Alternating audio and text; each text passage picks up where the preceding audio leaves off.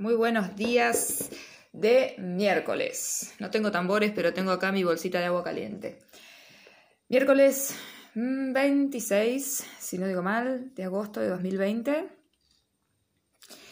Y bueno, arranco muy bien porque hace rato que no tenía la mañana tan, tan completa como me gusta disfrutarla. Eh, tenía un poquito trastocado mi sueño eh, y sobre todo eh, no un descanso así profundo y ligero, sino con, con muchas movidas inconscientes. Pero bueno, ya estamos de vuelta, estamos un poquito más en el centro. Hoy tenemos luna en Sagitario.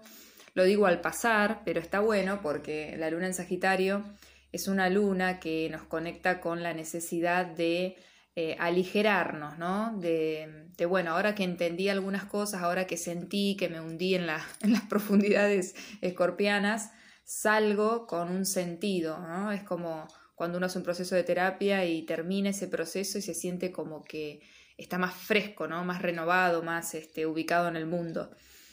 Y bueno, acá estoy con mi matecito para compartirles este otro podcast de estos que tanto me gusta compartir con ustedes. Este va a estar un poquito más orientado eh, o mirado o relatado desde la biodecodificación, eh, hoy bioexistencia consciente, ya un pasito más profundo, bastantes pasos más profundos que la biodecodificación, pero no vamos a entrar en ese tema de las diferencias, etcétera, sino que lo que les quiero charlar es desde la bio, este, qué pasa en este mes eh, del signo de Virgo. Y para eso les voy a leer algo que encontré recién que me parece, eh, nada, me encantó, porque me, empecé a preguntar, digo, Virgo, ¿por qué se llama el signo de Virgo? Virgo viene de virgen, ¿no? Entonces lo busqué, me gusta mucho, mucho investigar la, etimología de las palabras, así que busqué. Y les voy a leer un pedacito como para entrar en tema, para que vean que tiene mucho sentido con lo que se mueve a nivel inconsciente, eh, sobre todo en el mes de septiembre. Y sobre todo les voy a decir en el hemisferio sur, ¿no? Donde donde me ubico, acá en Argentina. Virgo es la única constelación zodiacal simbolizada por una mujer, aunque vale decir que ha sido representada por una gran diversidad de deidades desde los inicios de sus registros históricos. Eh, por ejemplo, miren esto, ha sido identificada con la diosa de la fertilidad de los babilonios llamada Ishtar, con SH, Ishtar. También por Astra, Astraea, del griego hija de Zeus, la diosa virgen de la justicia de la mitología greco-romana, que, por algún que por algún tiempo vivió entre los mortales durante la Edad de Oro, pero que luego subió al cielo, donde se encuentra formando esta constelación, y cuando comenzó a, esto fue cuando comenzó a reinar la maldad entre los hombres. Estos son los relatos ¿no? que, que viajan a través del tiempo. Asimismo representada por Demeter, hija de Cronos, Recuerden que yo creo que hace poquito les conté, eh, Saturno es conocido como Cronos, el dios del tiempo, y es quien rige el signo Capricornio que está tan, tan convocado en este momento eh, y que tiene que ver con los huesos. Así que es la hija de Cronos, la diosa griega de los granos, escuchen esto, y la agricultura, seres para los romanos. Eh, también representada entre los griegos por Afrodita, diosa de la belleza y la fertilidad. Además se cuenta que Dionisos, dios griego del vino, del placer y la vegetación, convirtió en esa constelación a Erígone, hija de Ícaro, la cual se ahorcó al ver el cadáver de su padre asesinado por unos pastores. En fin, son numerosos los seres mitológicos a los que se ha identificado con la constelación, constelación zodiacal de Virgo. La palabra Virgo es el nombre de la sexta y más grande constelación del zodíaco ubicada entre Leo y Libra. Dentro de esta constelación y la vecina, coma Berenice o cabellera de Berenice, se encuentran, escuchen esto, ¿no? ahí uno se da cuenta de lo pequeños que somos, se encuentran diseminadas unas 13.000 galaxias. Virgo, el nombre de esta constelación, que en realidad ya castellanizada debe ser la Virgen, pero nosotros hacemos llamando Virgo, la Virgen, que proviene del latín Virgo, genitivo virginis, Significa en latín doncella o mujer virgen, mujer joven. También era para los romanos ya el nombre de esta constelación, ¿eh? mujer joven, le decían los romanos. Aqua Virgo, escuchen esta historia. Aqua Virgo era como se llamaba un acueducto que llevaba agua a Roma cuya construcción fue terminada por Marco Agripa en el, entre el 63 y 12 a.C., que se, que se dice fue así nombrado en honor a una doncella que dijo dónde encontrar su fuente. Escuchen esta parte. Ahora se ubica en el sitio la Fontana Trevi, fuente ubicada donde se juntan tres caminos o calles, Trevier. ¿Mm? Miren cuánta historia. ¿Por qué les leo esto? Eh, a ver, les voy a contar un poco esto de, dónde qué es, de la página de etimologías de Chile. Es una página donde encuentro mucha parte etimológica que tiene bastante seriedad, ¿no? Porque también uno puede encontrar cualquier cosa en Google. Pero bueno, eh, les leo un poquitito más y ya entramos en tema. Virgo se describe usualmente como una doncella alada, llevando una espiga de cereal en su mano izquierda, justo donde se encuentra la estrella más brillante de la constelación, que es A Spica, Alfa Espiga. Y en su brazo izquierdo se encuentra una estrella llamada Vindemiatrix, la vendimiadora. ¿Mm? Esto ya me suena a vendimia, ¿no? El vino, todo eso. Que salía antes de la época de las cosechas, de vendimia, la cosecha de la vid, recolección de todo tipo de frutos, la época de la vendimia. Así que Virgo representa la virginidad, pero también la abundancia de frutos y su recolección. Por algo esta constelación sale al amanecer entre agosto y septiembre, al final del verano, cuando el tiempo de cosechas, esto lo dicen los del hemisferio norte, porque acá el verano no llegó. Sí, acá lo dice tal cual. Eh, cuando el tiempo de las cosechas se aproxima en el hemisferio norte, donde nació la idea y representación de los signos del zodíaco, y el resto de las 48 constelaciones boreales que veían los pueblos que parece que las concibieron hace más de 3.000 años, es decir, los babilonios, sumerios y egipcios, de donde después llegaron al pueblo griego hacia los siglos 5 a 4 antes de Cristo. ¿Mm? Está bueno eh, conocer un poco de historia, a mí me gusta mucho, ¿Mm? porque nos ubica, nos ubica en qué, en el por qué o el para qué de eh, lo que representa ¿eh? inconscientemente o lo que simboliza a nivel más consciente determinadas palabras, determinados símbolos y determinadas circunstancias que se generan durante ese mes, ¿no? En particular el mes de septiembre, de fines de agosto a fines de septiembre. Justamente cuando estaba esta mañana pensando en el, en el podcast y, de lo que quería charlar, les iba a comentar también esto, ¿no? De que según donde estamos ubicados en este planeta Tierra, los momentos transcurren de una manera tan distinta, ¿no? Por los movimientos del Sol y de la Luna, y porque, por ejemplo, eh, nosotros vivimos el año en el hemisferio sur, sabiendo que, bueno, el, tiempo más, este, el, tiempo del invierno, el tiempo de menos sol, está como concentrado en el centro del año, ¿no? Lo que es junio, julio.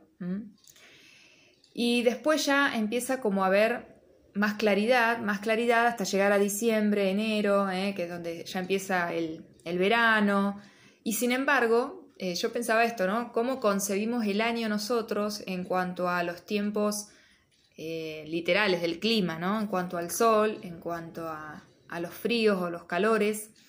Y qué diferente es en el hemisferio norte que para ellos el final del año es el invierno, ¿no? Estamos completamente con ciclos distintos. Eh, entonces se mueven este, circunstancias, energías distintas para lo que es el hemisferio norte y el hemisferio sur. Fíjense cuán dual es esta realidad. Digo yo que hasta el planeta está como dividido en dos en cuanto hasta cómo le afecta el clima y los movimientos del tiempo y, lo que eso afecta a la actividad humana, obviamente, y la actividad de cualquier ser biológico, ¿no? Porque nosotros estamos muy regidos por la luna y el sol, por las luces y las sombras. ¿no? Por el consciente y el inconsciente. ¿eh? Porque el, sol de alguna manera nos, nos, da vitalidad, nos da energía, nos marca el tiempo de luz para poder estar eh, realizando actividades fuera del hogar, em, las temperaturas también, obviamente. Y la luna eh, de alguna manera rige nuestra parte más emocional, los momentos donde hay mayor actividad de las aguas a todo nivel, ¿no? Nosotros somos 70 o 80% agua eh, y también rige obviamente nuestro inconsciente, entonces los movimientos de nuestro inconsciente también están afectados por eh, la luna si está en una fase o en otra, no es lo mismo luna nueva que luna llena, cuarto creciente, cuarto menguante, e incluso la tierra misma, quienes saben de, eh, de lo que es el cultivo, también están súper regidas por esto. Qué espectacular, ¿no? Porque es como que ya leer simplemente, a veces en buscar una palabra, por eso me gusta mucho la etimología, nos, nos, nos da como lo que nos abre las puertas bien en claro de toda la, lo, simbólico que carga una palabra y por qué viene de dónde viene y cuándo nació esa palabra y en qué época y qué significaba y cómo eso viajó a través del tiempo y sigue con nosotros aunque estemos en el siglo XXI. Es maravilloso eh, cómo nuestro inconsciente también nos va mostrando esto. Hay algo desde la biodecodificación cuando se trabaja con transgeneracional que se llama columnas de afinidad. ¿Cuándo se habla de las columnas de afinidad o se aplican o se utilizan? Cuando nosotros queremos empezar a eh, indagar, ¿no? Una vez que dibujamos el árbol, dibujamos a todos nuestros ancestros, por lo menos los que, los que sabemos conscientemente que han existido, eh, y acá también vamos a hacer un, un apéndice, por decir así, un toque ahí con el tema de los no nacidos, etcétera, y los ordenamos y los nombramos, etcétera, y hacemos consciente ese orden, sabemos que es muy importante, como siempre ya les, les he dicho en varios podcasts y en posteos, saber este, realmente cuántos procesos de gestación tuvo nuestra mamá, hayan llegado o no a término, porque para el inconsciente son todos hijos, nacidos y no nacidos, y el orden se respeta, no es lo mismo si yo eh, sé que mi mamá perdió un embarazo, por ejemplo en mi caso, mi mamá perdió el primer embarazo a los meses y a los meses quedó embarazada de mi hermana más grande, después nací yo y después mi hermana más chica. Entonces, mi mamá tuvo cuatro hijos, Cuatro, no tres. Tres estamos vivas. Tres logramos eh, con éxito ese proceso de gestación y nacer y sobrevivir.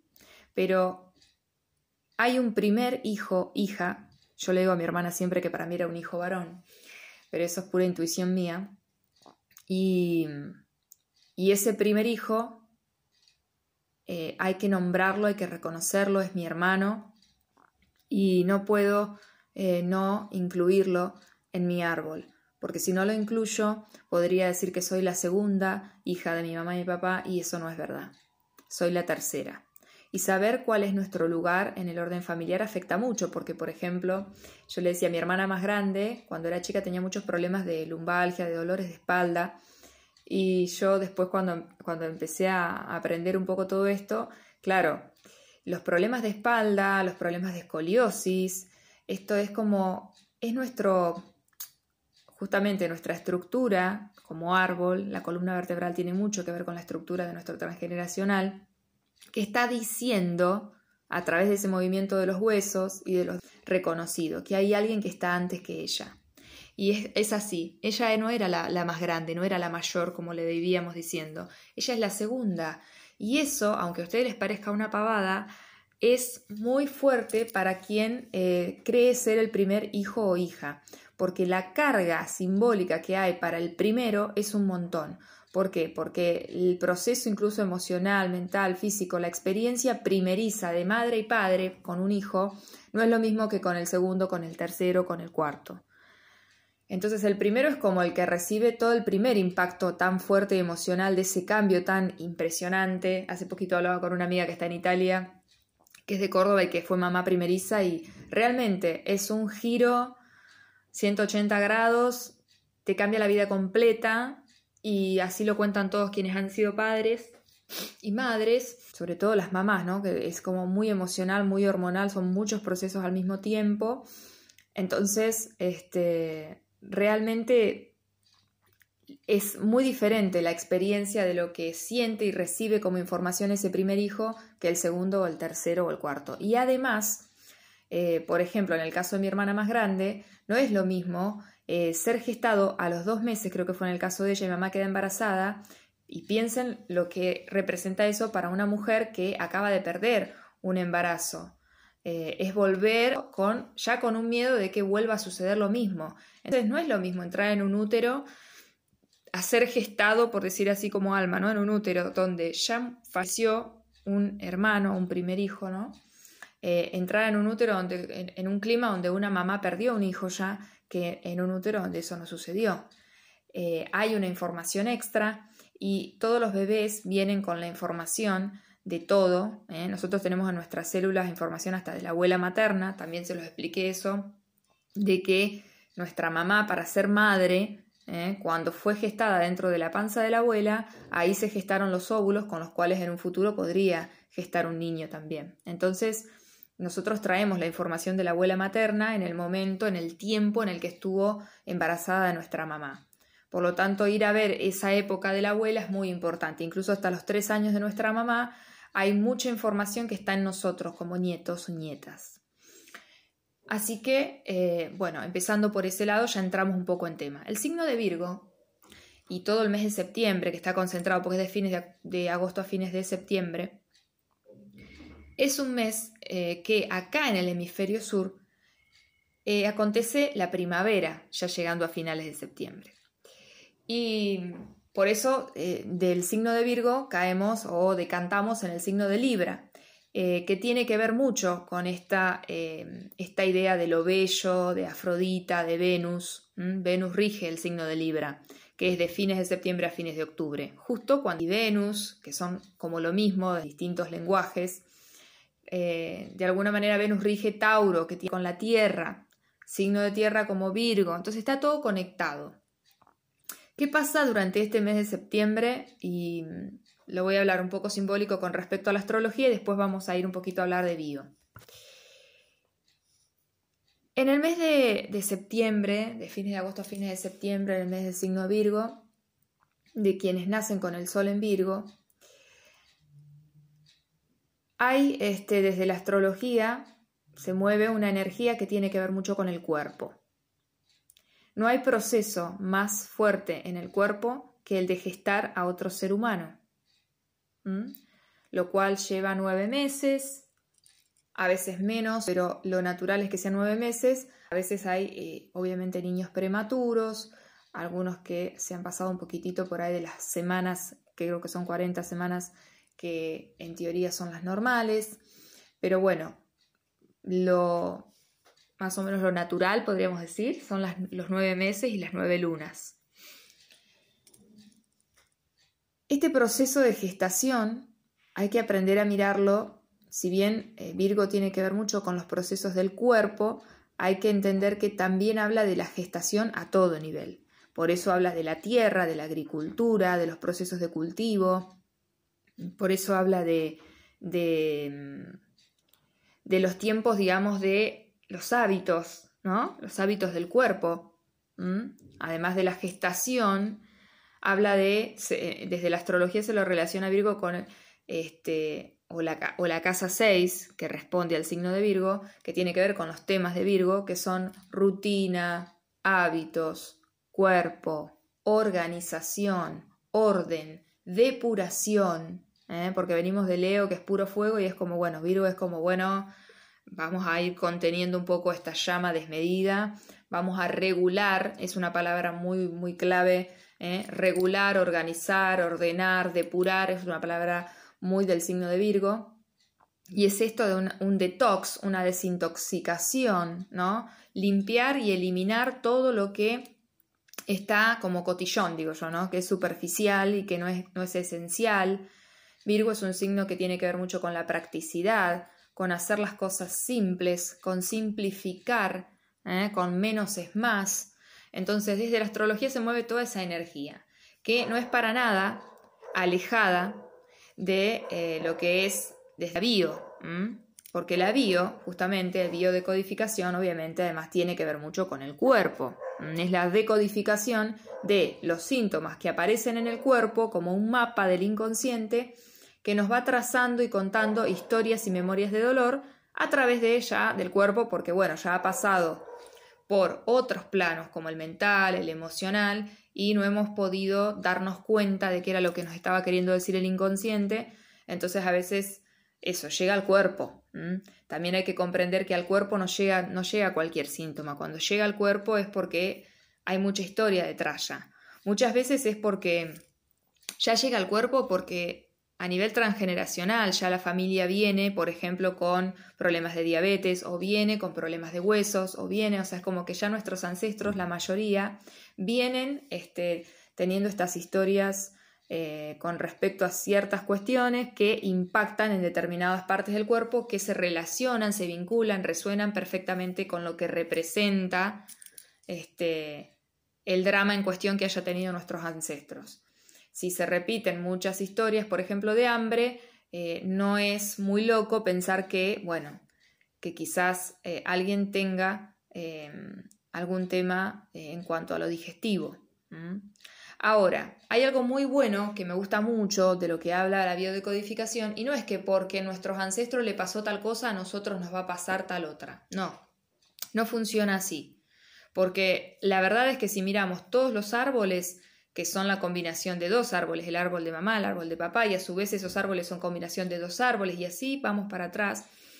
Ha pasado de todo en todas las familias. No hay una familia en la que no haya habido, eh, no sé, en todas ha habido abandono, ha habido problemas de alimentación, ha habido problemas de tierras, ha habido problemas de dinero, ha habido problemas emocionales, ha habido problemas de todo tipo. Lo que pasa es que eh, pareciera que hay árboles que se especializan en, en determinados programas, digo yo hablando como si fuéramos una computadora, y eh, es literal, ¿no? Tienen un determinado este, contexto, eh, determinadas historias que son las que más fuerza tienen y que son las que vienen a trabajar. Y por eso un alma elige, como yo digo, aterrizar en un árbol y no en otro. Que dirían desde bioexistencia consciente, por eso un alma crea ese árbol y no otro. Ahora, em, esto de que les decía que no es que le pasan cosas a nuestros ancestros, entonces nos pasan a nosotros. Bueno, ¿qué es lo que se hace desde la vida? Desde la vida lo que se hace es, por eso es tan importante y siempre pedimos el síntoma. ¿Cuál es el punto de partida para ir a mirar al árbol? Porque si no en el árbol podemos ir a encontrar cualquier cosa, nos vamos a perder. Tenemos que saber qué rama seguir, tenemos que saber cuál es la pista que nuestro inconsciente hoy a través de un síntoma nos está dando para que encontremos aquella historia, aquel dolor y lo liberemos. Entonces, por ejemplo, hoy se nos despierta eh, un síntoma de huesos y podemos saber que va a haber un tema eh, con, por ejemplo, las personas que quizás en el árbol eh, sean capricornianas, hayan nacido en el mes de enero o hayan sido gestadas en, em, sería nueve meses antes de enero, eh, abril. Entonces, por eso aparecen las columnas de afinidad. Las columnas de afinidad aparecen para tener un orden de los meses que, que hace que se creen tres columnas y que lo que nos dicen, lo que nos cuentan esas columnas de afinidad es que hay una relación entre la fecha de gestación, la fecha de nacimiento, quiénes son gestados cuando nacemos nosotros y nacen a los nueve meses después. Y también dentro de esa columna hay otro numerito, otro mes que está representando a nuestros maestros, a nuestra energía complementaria. Lo mismo que sucede en astrología. Aries, Libra, Tauro, Escorpio, Géminis, Sagitario, ¿eh? donde ahora tenemos nodo norte y nodo sur, em, cáncer Capricornio, fíjense, cáncer Capricornio es la madre y el padre, cáncer es el signo de la luna, de la maternidad, de lo emocional, Capricornio es el signo de Saturno, que es el padre, las estructuras, el sostén. Entonces, este, después tenemos, bueno, em, para completarles, Leo Acuario, Virgo, Piscis, ahora les voy a contar de ese axis del que forma parte Virgo, eh, Libra, Aries, ya volvemos a estar en la misma. Estas son seis, en realidad si pensamos en los signos que son 12, son seis pares de signos, seis, em, seis tensiones, seis axis, seis eh, puntos de encuentro que podemos tener entre energías complementarias para encontrar equilibrios en seis, en seis áreas de nuestra vida en realidad, ¿no?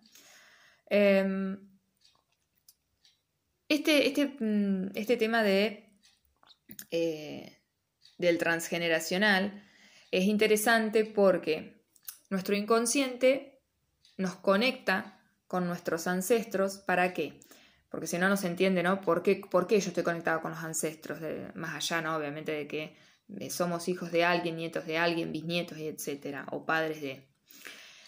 Porque el inconsciente lo que busca es desde lo colectivo y desde lo familiar eh, lograr la supervivencia de la especie, así básico y elemental y biológico como se los digo, biológico.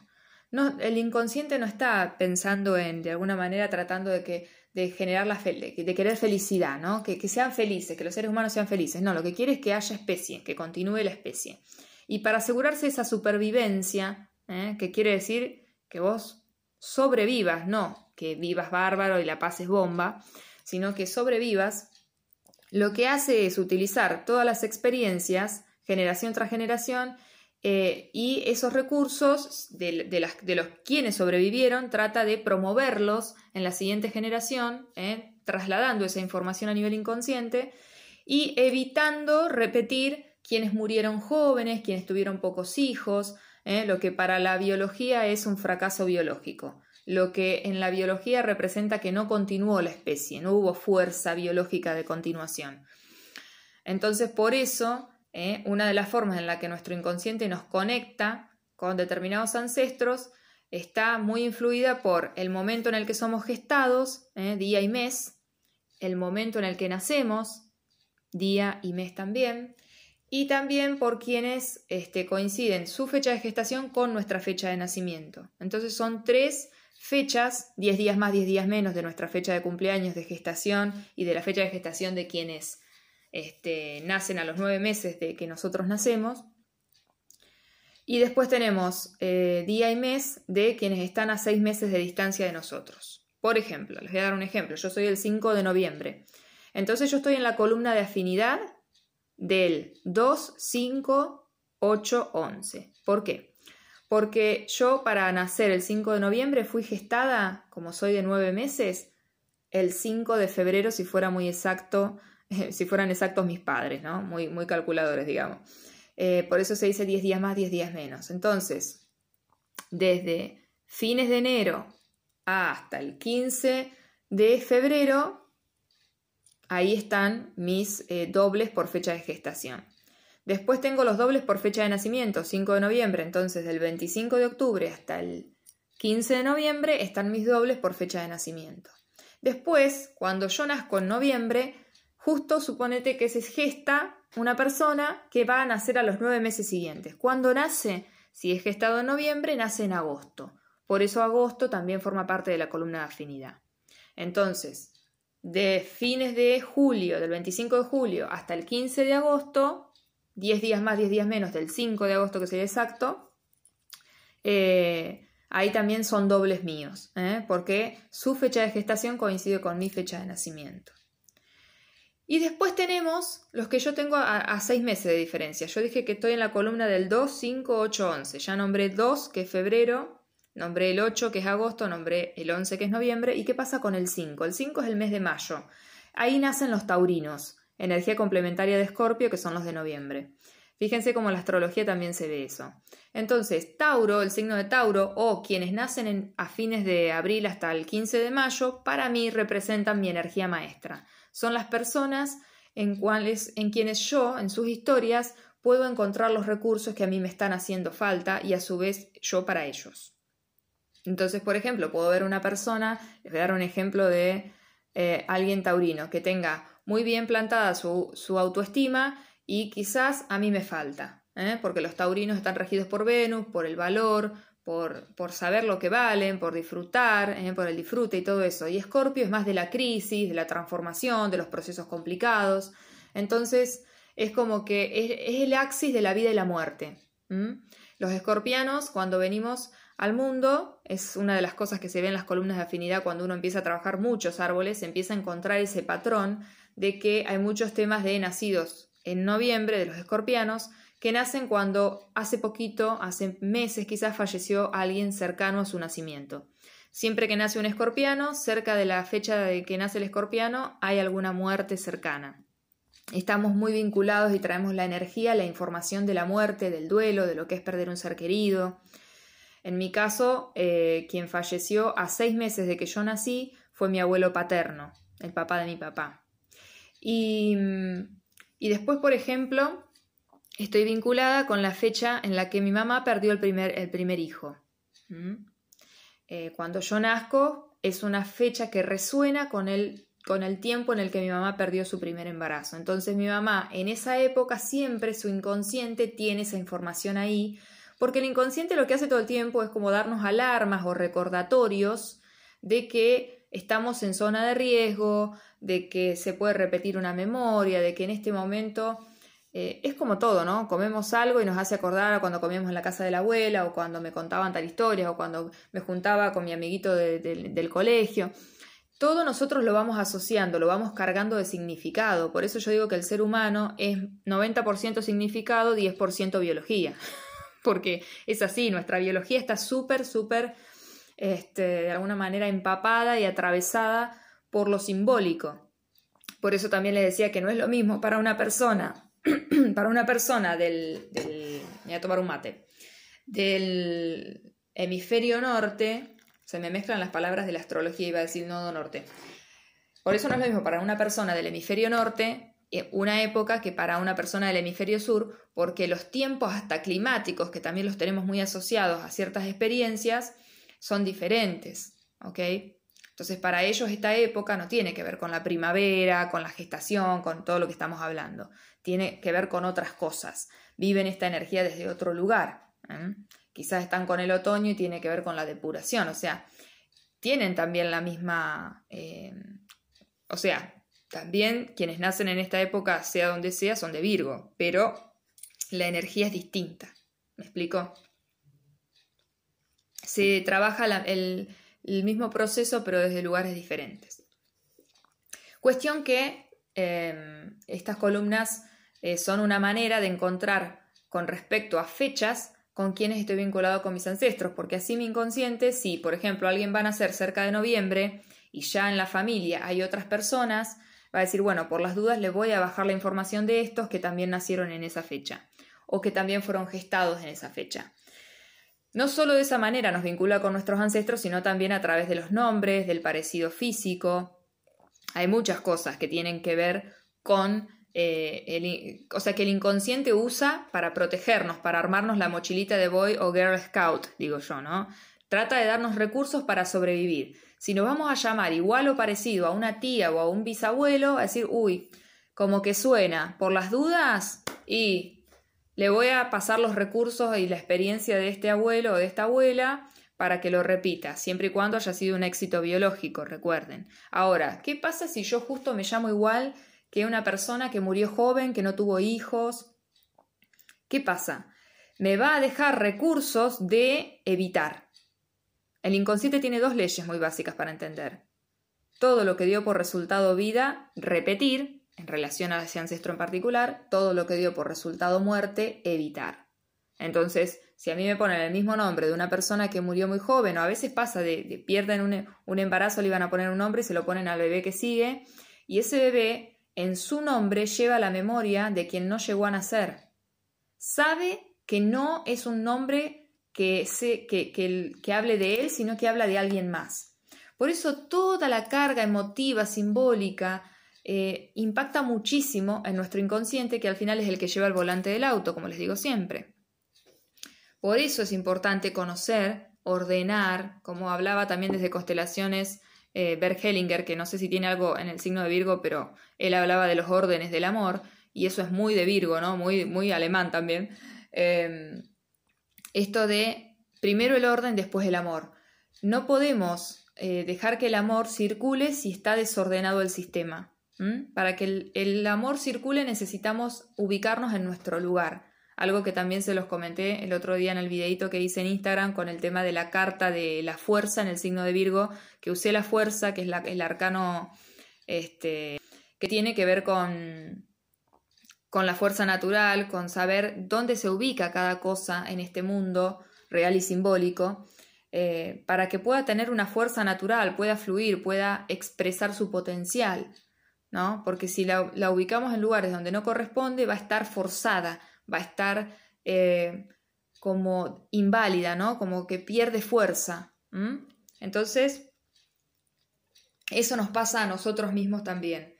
Eh, es muy importante saber cuál es nuestro lugar en nuestro árbol, saber con relación a nuestros hermanos, con relación a nuestros, ancestros, ¿no? ¿Quiénes somos? ¿Dónde estamos ubicados?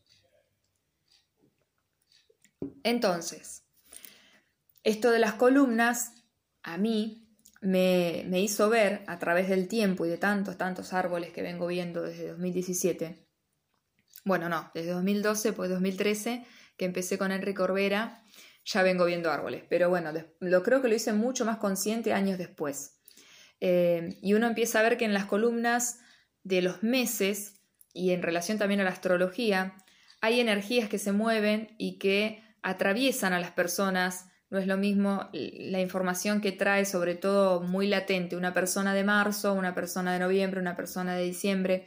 Y las columnas, ¿no? Las columnas que, que, que representan ciertos tipos de programas y ciertos tipos de historias. Esto no es determinante. Quiero decir, no es que porque yo nací, no, no funciona así, es al revés. Es a partir nuestro vamos hacia los ancestros. A partir nuestro podemos comprender por qué estos temas. Pero sí encuentro esos patrones. Y en el mes 9, que es el mes de septiembre, el 9, todo, todo tiene, tiene una simbología. El 9 tiene una carga. Son las nueve lunas. El mes 9 y el símbolo del 9 es el cierre de ciclos. ¿Por qué? Porque a los nueve meses es cuando se cumple una gestación. El mes 9 tiene que ver este, con el mes 6, que si los juntamos forman el símbolo del el signo de cáncer, que tiene que ver con la luna, la maternidad, la gestación, eh, todo nuestro, nuestro, mundo emocional, eh, lo que para nosotros representa hogar, eso es cáncer, ¿no? Entonces, ¿por qué se, se vincula con el mes 6? Porque quienes nacen en el mes 9 son eh, también eh, quienes resuenan con la fecha de gestación de los que nacen en el mes 6. ¿Quiénes nacen en el mes 6? Los geminianos, Géminis, el gemelo perdido, muchas historias de no nacidos. Y en el mes 9, como tiene que ver con la gestación, ¿qué memorias se despiertan? Bueno, las personas, y en el mes 9 también sucede mucho, ¿no? Obviamente, porque justamente en ese mes se mueven esas energías, son como programas que se activan. Hay todo un tema con la fertilidad, con la maternidad, con la gestación, y esto a todo nivel, no solo de tener hijos, sino de gestar un proyecto, em, tiene que ver con, con, el cuerpo con respecto a los procesos de maternidad, por eso la fertilidad también en el sentido de ser fértil, ¿no? Ser tierra fértil para eh, que algo pueda nacer en nosotros, se pueda gestar. Fíjense que acá en el hemisferio sur, en el mes de septiembre, como ya les decía, empieza a haber todo, ya empieza a haber más calorcito, empieza a haber un revuelo más hormonal, la primavera. ¿eh? Entonces, el tema de empieza el, día de los novios, el día de la primavera, el día de esto, del otro. Bueno, ¿por qué? Es un mes que tiene que ver mucho, por ejemplo, con, eh, siempre que aparece el mes de septiembre, yo pienso en las abejas, porque las abejas son las que polinizan. ¿eh? Eh, ahí ya empieza un tema de fertilidad, de fertilización, programas de no hijos, que no significa que uno no puede tener hijos, a veces uno tiene muchos hijos, pero hay un tema con la maternidad, hay un tema, o sea, hay una distorsión, hay una polaridad, o me voy a tengo que tener 12 hijos o no logro tener un hijo, por más que no tenga un problema biológico de fertilidad. Hay un programa, hay una información que cuenta que hay memorias de dolor en momentos de maternidad, en momentos de gestación. Por eso tiene que ver con los no nacidos, que son todos los procesos de gestación que no llegan a término o que son llegan a término y generan partos muy difíciles o que generan momentos donde la vida y la muerte se unen, ¿no? Porque eh, la madre muere en el momento del parto o el niño muere días después de nacer. Eh, o surgen situaciones de drama con respecto a todo ese proceso que es muy largo, nueve meses pasan muchas cosas. Tiene que ver mucho con este, en la naturaleza el proceso de florecimiento, el florecer, ¿no? Eh, los momentos donde las mujeres empezamos a tener nuestro periodo menstrual, tiene que ver con con todas estas cosas que atraviesan nuestro cuerpo, que son muy simbólicas pero atraviesan nuestro cuerpo. Piensen en el signo de Virgo que habla de la Virgen. Y después viene el signo de Libra que tiene que ver con Afrodita más que nada, con Venus. Es esto de la virginidad y el perder la virginidad, algo que era puro, ¿eh? palabra muy del Virgo, y que pierde su pureza, entre comillas, ¿no?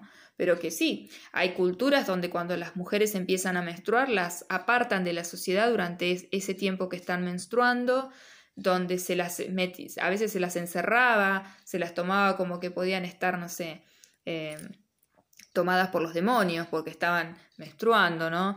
Eh, hay también mucha falta de conciencia en las mujeres y en la sociedad con respecto a lo que pasa con ese periodo, que es, es la conexión de la mujer con la luna, en particular la mujer biológicamente hablando, ¿no?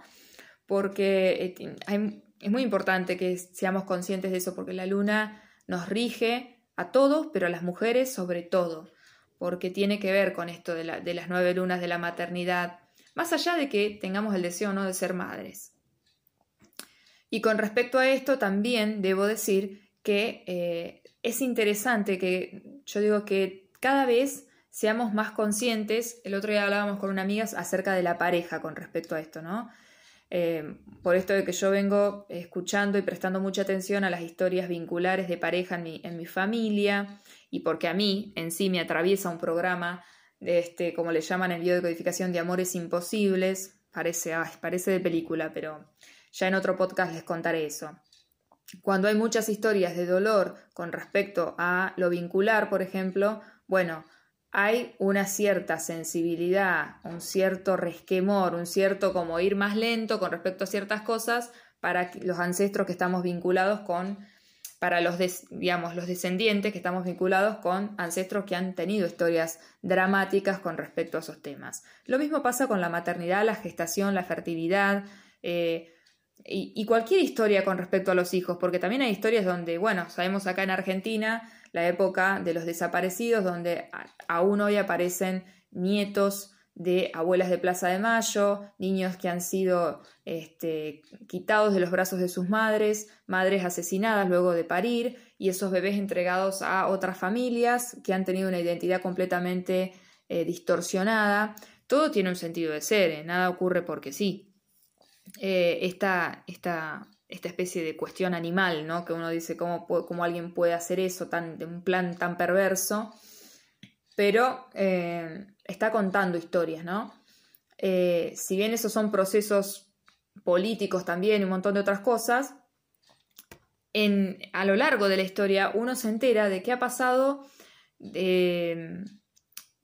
ha pasado de que, de que madres, familias, le entreguen un bebé a otras personas. Eh, hay un montón de historias de ese tipo, y incluso personas que creen que son hijas de y no lo son, y se enteran muchísimo tiempo después cuando quizás vivieron toda la vida con una identidad de alguna manera robada o que no era la propia, creyendo que eran una persona y, y también yo digo que la información igual está dentro de uno, cuando uno quiere escuchar la verdad la logra escuchar porque en nuestras células llevamos la información y las personas, por ejemplo, que, eh, fueron adoptadas eh, y no lo saben, eh, hay algo dentro de ellas que les cuenta de que no pertenecen desde la biología, por lo menos, a esa familia. Ahora, ese proceso, uno no cae, yo digo, las personas que son adoptadas, con respecto al transgeneracional, por ejemplo, no caen al libre albedrío en cualquier árbol, por decir así.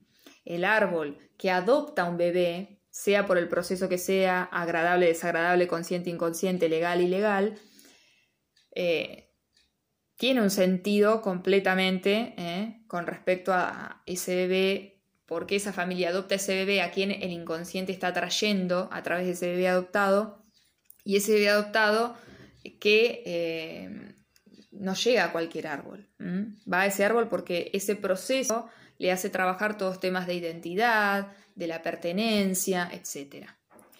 Entonces, este signo de Virgo tenemos todos estos procesos que tienen que ver con, eh, con también con el, tema de la reproducción sexual, ¿no? con el tema eh, temas sexuales, porque todo el mes de septiembre, donde ya nos empezamos a acercar a la primavera, el tema hormonal y todo eso hace que nos conectemos con esos momentos, con esas, em, perdón, con esos momentos, no, con esas cuestiones ¿no? que nos atraviesan con nuestra parte, eh, nuestra identidad sexual, con nuestros procesos, con toda la historia de nuestra sexualidad y lo que representa eso en la familia, cómo se ha vivido en la familia. Y de ahí, ¿por qué? Porque es el canal a través del cual también se llega a pensar ¿no? en una maternidad eh, o se llega a la maternidad sin pensar también. Entonces, eh, todo tiene que ver con todo, ¿ok? De hecho, por eso al otro día charlando con mi amiga sobre el tema, hablábamos del tema pareja, porque muchas veces pasa que a nivel inconsciente se prenden alarmas antes de llegar al, al tema de la fertilidad este, para evitar llegar a eso. ¿Qué quiero decir? Hay algo que se llama programa de infertilidad y hay muchos programas que ocultan ese programa activo en uno. Por ejemplo, lo cual yo siento que, seguramente está en mí, eh, las personas que o no logran tener una economía estable nunca, o no logran, o tienen un tema habitacional, siempre tienen un problema con la casa, o nunca logran una pareja estable, es muy probable que sean todos programas que lo que hacen es sabotear el que uno llegue a una instancia de pensar la maternidad.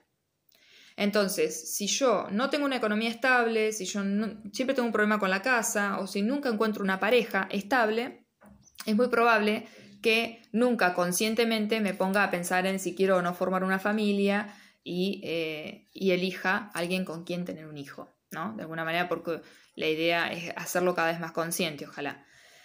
Em, entonces pasa eso, la persona cree que tiene un mal que lo percibe como nube negra, pero lo que en realidad está ocultando esas trabas y esos bloqueos es que el inconsciente está tratando de preservar nuestra vida para que no lleguemos a una instancia que le rememora, que le trae estas memorias de dolor en cuanto a parto, eh, fertilidad, gestación, maternidad, niños muertos de pequeños, no nacidos, etc. Entonces, para evitar que lleguemos ahí, nos empieza a cortar la calle antes. Esto yo siempre lo explico con las calles. Cuando, por ejemplo, mi abuela materna perdió una bebita de dos años, eh, y estaba mi mamá, siendo mi mamá muy bebé, recién nacida, eso es una bomba. Y la, tengo en la generación, o sea, atrás mío, porque ustedes piensen que justamente esa abuela materna es quien es la clave de mi vida en el sentido de que los óvulos con los cuales me gestó mi mamá se gestaron en mi abuela, ¿eh? cuando mi abuela estaba embarazada de mi mamá. Entonces, justo en esa época fue que a los meses que nace mi mamá muere esta nena de dos años. Bombazo emocional. Imagínense estar maternando y estar perdiendo a la vez un, niño pequeño. Y en circunstancias de donde, nada, épocas donde no, a veces se morían y nadie sabía qué había pasado realmente. Bueno, situaciones muy dramáticas. Entonces, eh, eso queda en el inconsciente. Entonces, el simple, el simple hecho de acercarse a pensarse madre, para el inconsciente duele. Entonces, ¿qué hace? Dice, no, eso fue igual a muerte, así que mejor no. Y nos va parando antes. Entonces, eso es una calle donde cae una bomba y se corta la calle y después empiezan los carteles. ¿Vieron esos carteles que uno se encuentra a 200 metros calle cortada, a 300 metros? Como avisándonos que ya empecemos a ir para otro lado porque si seguimos avanzando no vamos a poder avanzar. En realidad va a haber un bloqueo porque se está reparando algo. Se dice en bio que mientras no se tome conciencia, eso puede durar hasta cuatro o cinco generaciones en sanarse. Por eso, gracias a Dios, en esta época hay tanto boom con la bio, porque ya estamos a un, nivel evolutivo donde podemos, tenemos el tiempo, los recursos y la energía para ir a afrontar esos dolores y poner conciencia. Para ir a reconocer esos hechos, esos no nacidos, esos niños muertos, esas mujeres que murieron en los partos o esos procesos, y liberar ese dolor para que se pueda vivir ese proceso desde un lugar consciente y sano, sin ir con miedo, sin ir con como tratando de que o, no querer, o no querer ser madre porque tengo una memoria inconsciente de que eso implica, eh, no sé, em, quizás hubo personas que eh, por quedarse embarazadas de alguien eh, se quedan embarazadas y entonces en otras épocas las casaban, ¿no? Era como, bueno, tenés un hijo con tal o dejaste embarazada, como decían antes, ¿no? Dejaste embarazada a esta chica, te tenés que casar, o vos quedaste embarazada de este, de este chico, se tienen que casar. Y y entonces hay muchas asociaciones poco felices a todos estos procesos de gestación. Entonces, el inconsciente, cuanto más fuerte es la bomba, más nos va eh, delimitando, nos va bloqueando con, como con anterioridad a que lleguemos a pensar en esa situación o a, gestarla hablando de gestación. Tiene que ver también es un momento de, como lo muestra también en el tarot la carta de la, emperatriz, que es, es Afrodita, es Venus, tiene que ver mucho con crear proyectos, ¿no? Con la capacidad nuestra de generar abundancia, de cómo manejamos nuestros recursos, por eso Tauro también, ¿no? Virgo es un signo de tierra, que es el, día a día, ¿no? Por eso tiene que ver con la rutina, los hábitos, no solo cómo cuidamos nuestro cuerpo, cómo nos alimentamos, eh, si sabemos tener cierta sobriedad con respecto a lo que ingerimos, o este, y si nos damos las horas de descanso, ¿no? Lo, lo, básico bien de una rutina de las que tenemos establecida en esta sociedad, o si por el contrario caemos en este, problemas que representan más la zona Pisces, que es el, reflejo de Virgo, que es eh, el alma y que tiene que ver con el todos somos uno y que muchas veces los problemas que hay en la zona Pisces es de falta de sanos límites. No hay un registro de límite sano, por eso enfrente tiene a Virgo, que Virgo es el cuerpo, lo más delimitado que podemos tener en cuanto a nuestro territorio es nuestro cuerpo, acá empiezo y termino yo, dice mi cuerpo, este, aunque no sea así, estamos todos conectados. Pero bueno, de alguna forma me dice dónde empieza y termina el espacio del mío y el, del otro, para que podamos este, de alguna manera convivir. Cuando no tengo claros los límites, no hay límites sanos, hay problemas de adicciones, hay problemas de, em, de dependencias de todo tipo, con el trabajo, con las relaciones, este, con la alimentación, con las sustancias. Em, tiene que ver mucho con el espíritu encarnado en la tierra, este axis Piscis Virgo. Entonces, este, todos estos temas se mueven mucho, así que uno sabe que eh, cuando uno nació en el mes de septiembre, fue gestado en eh, diciembre, eh, o cuando nace, por ejemplo, en, o es, perdón, es gestado en el mes de septiembre, que tiene que ver con todo esto, y nace a los nueve meses, que sería en junio, hay temas hay temas de estos dando vueltas, puede que yo justo resuene con un ancestro eh, que ha vivido con felicidad todo ese proceso, que ha sido un éxito biológico para, para el inconsciente en el sentido de que ha tenido muchos hijos, ha vivido vidas largas, no sé si le ha pasado muy bien, pero bueno, eso es un éxito biológico a repetir. Entonces por ahí no tenga temas con eso. Pero eh, ya uno sabe que son los temas que se disparan en esas épocas porque desde, fíjense, desde antes de Cristo que viene el signo de Virgo siendo este, asociado a todo esto, ¿no? Así que bueno, es para eh, pensar, ¿no? ¿Qué nos pasa con todo esto que les fui mencionando? ¿Cómo estamos viviendo? ¿Cuánta conciencia tenemos en todos estos procesos de sexualidad, de fertilidad, de gestación, de generar o, no sé si generar o ser consciente de, de que somos abundantes, Venus, Afrodita, tiene que ver mucho con, eh, el, con el saber que merecemos, ¿no? El ser conscientes de que somos merecedores por el simple hecho de existir. Este, y la Virgen por ahí está más asociada a otras cosas, ¿no? Pero fíjense cómo las, conectaban. Esto es conectar Virgo y Libra, ¿no? Ah, en el pasado, estaban muy conectadas. Entonces, eh, tiene que ver con la pureza, con y acá tiene que ver mucho también con los procesos que desde la iglesia se han gestado con el tema de la culpa. Eh, y también el tabú con respecto a lo sexual, otra cosa que hablábamos con mi amiga. Voy a hacer un podcast acerca de esto. Em, son temas para pensarlo mucho. Cuando hago los podcasts, eh, de ninguna manera estoy dando cátedra. Estoy a la par de ustedes, tomando un mate acá desde Argentina, cuestionándome cosas y viendo desde la bio, que es algo que yo fui aprendiendo, y desde astrología, que me apasiona mucho, y desde tarot, cómo se conectan estos símbolos, cómo todas las culturas en diferentes lugares del mundo van hablando de los mismos procesos, con símbolos similares, eh, todos apuntando a lo mismo, y cómo eso incluso hasta en el cielo se ve reflejado, ¿no? Entonces, por eso es interesante charlarlo y, empezar a ver cómo se conectan diferentes lenguajes hablando de mismos, eh, de mismas situaciones inconscientes, simbólicas, significativas para el ser humano y para su evolución, para su proceso como persona, ¿no?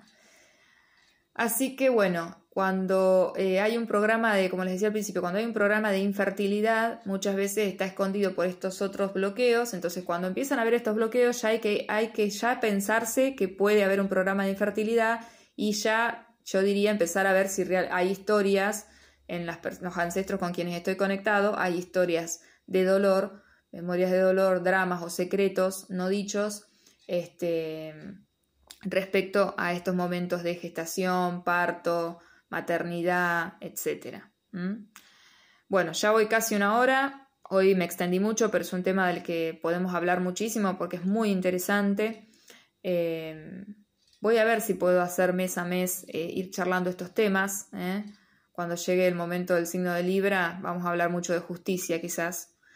la balanza de Libra y es un mes de, es un signo de aire, ¿no? Es un signo objetivo y muy mental, ¿no? De alguna manera. Así que está, está bueno eh, ya ir pensándoselo.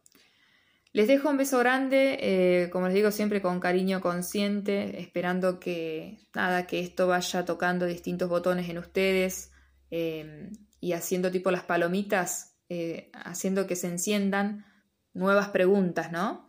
para cuestionarnos. Creo que es, fundamental en los tiempos que corren eh, el sentido crítico, que nos preguntemos las cosas, que averigüemos, que investiguemos, que, que vayamos tirando del hilo para ir descubriéndonos de alguna forma. Que tengan una hermosa mitad de semana y seguimos conectados.